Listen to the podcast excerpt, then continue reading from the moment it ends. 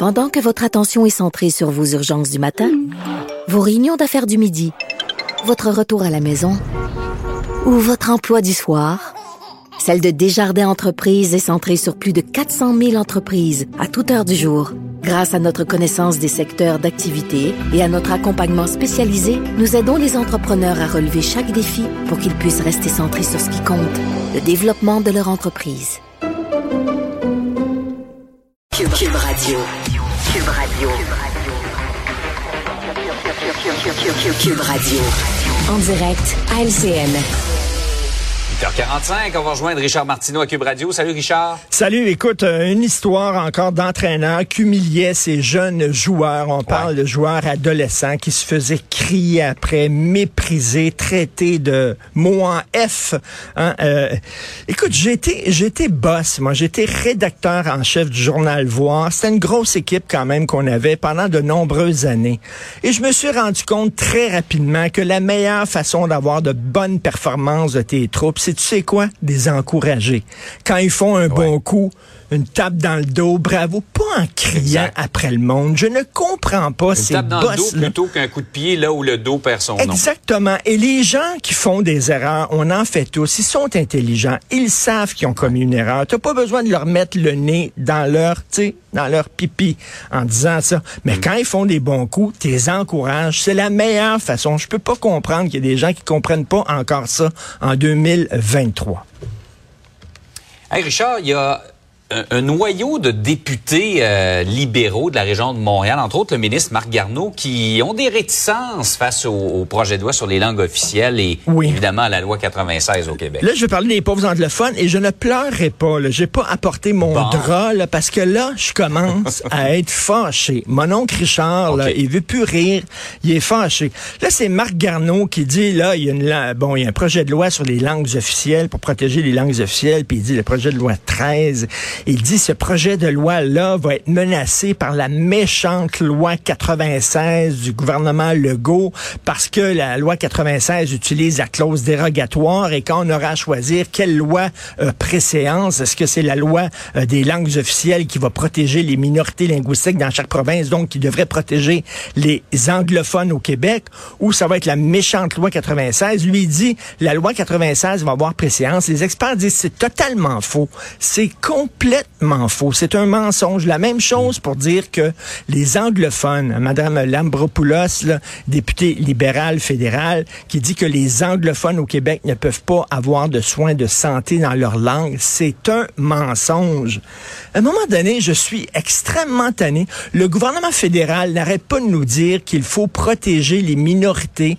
Ben, ils vont-tu comprendre que les francophones au Canada, on voit Madame Landropoulos, là, que les francophones au Canada sont une minorité. On est une minorité, on protège notre langue, on ne veut pas écraser les anglophones.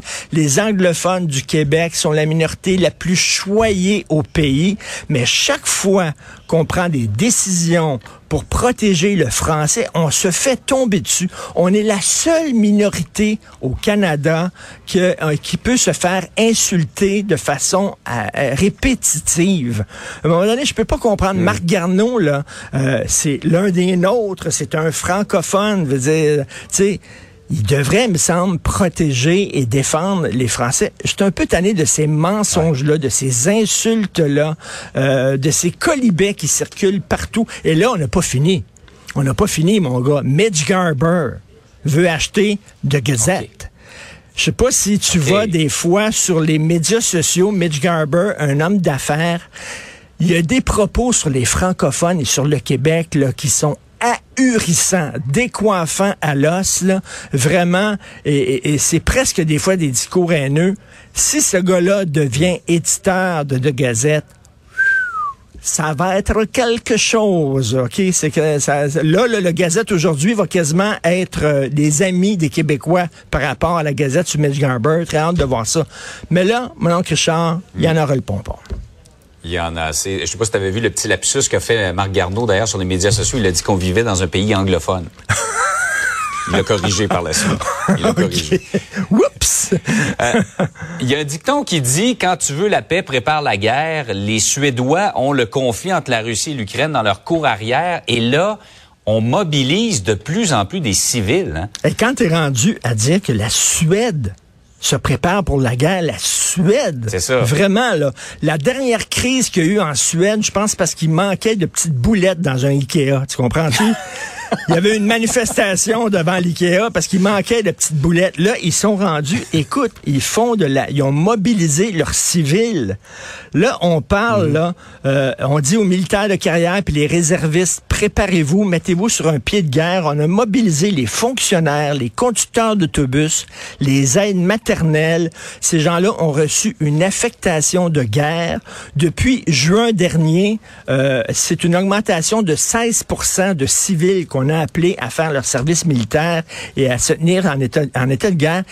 Et écoute, là, la Suède, je regardais ça, c'est un texte qui est paru dans le journal Le Monde, donc c'est assez sérieux, il y a deux jours. Ils se mettent sur un pied de guerre, ils s'attendent, en tout cas, ils s'attendent peut-être à une invasion, ils disent, on va se préparer, euh, et tu regardes ce qui se passe. Les fameux ballons espions, la Chine, euh, la Russie, euh, les deux pays qui se rapprochent. Là, on envoie l'Ukraine, on n'envoie pas seulement des armes défensives pour que M. Zelensky puisse se défendre, on envoie des armes offensive pour qu'ils puissent mhm. attaquer.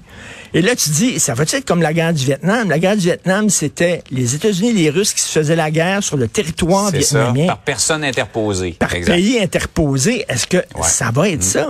Et tu regardes la situation internationale, tu sais. Tu sais, quand tu regardes des documentaires, mettons, là, historiques sur les années 30, là, nous autres, on sait que c'est il y a une guerre. On, on a vu la fin de cette affaire-là. Mais les gens qui vivaient dans les années 1930, 1932, 1933, ils savaient pas qu'une guerre allait éclater. Mais ils voient, nous autres, on voit, mm. ah, regarde ça, un, les, jeux d'échecs, tout ça, ça a mené à une guerre. Est-ce que c'est ce qui nous attend dans quelques années? Je le sais pas, mais c'est pas très rassurant. écoute, la Suède qui est rendue, mon Dieu, c'est comme si la maman de Caillou soudainement portait un uniforme d'armée. C'est vraiment, là. Ouais. Ça fait réfléchir. C'est toujours cette crainte-là d'un conflit qui devient plus global. et là, on sait, comment ça commence, on ne sait pas comment ça finit. Exactement, tout à fait.